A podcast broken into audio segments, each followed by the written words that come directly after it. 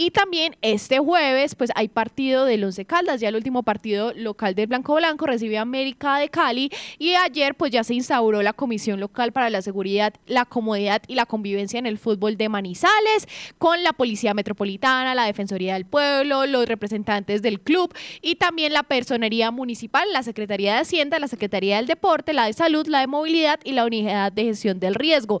Ya tienen establecidas algunas medidas y disposiciones para este encuentro a realizarse en el Estadio Palo Grande. Primero, la policía pues tendrá un dispositivo de cerca de 400 uniformados en distintos puntos dentro y fuera del Estadio Palo Grande. Las puertas del estadio se van a abrir a las 4 y 10 de la tarde.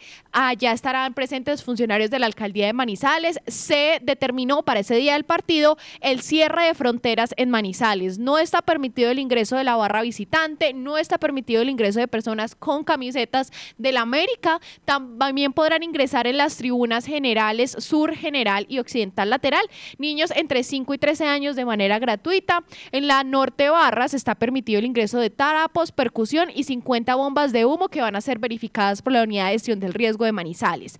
A norte barras solo podrán ingresar mayores de 14 años. No se puede ingresar morrales, bolsos, ni elementos cortopunzantes, ni riñoneras, ni canguros, ni monedas, ni correas, ni monederos, ni maletines, ni sombrillas a ninguna tribuna del Estadio Palo Grande. El partido inicia a las 6 y 10 de la tarde y la recomendación de parte de la Secretaría de Gobierno es a aquellos asistentes de este evento deportivo a mantener la tranquilidad y la sana convivencia antes, durante y después del partido.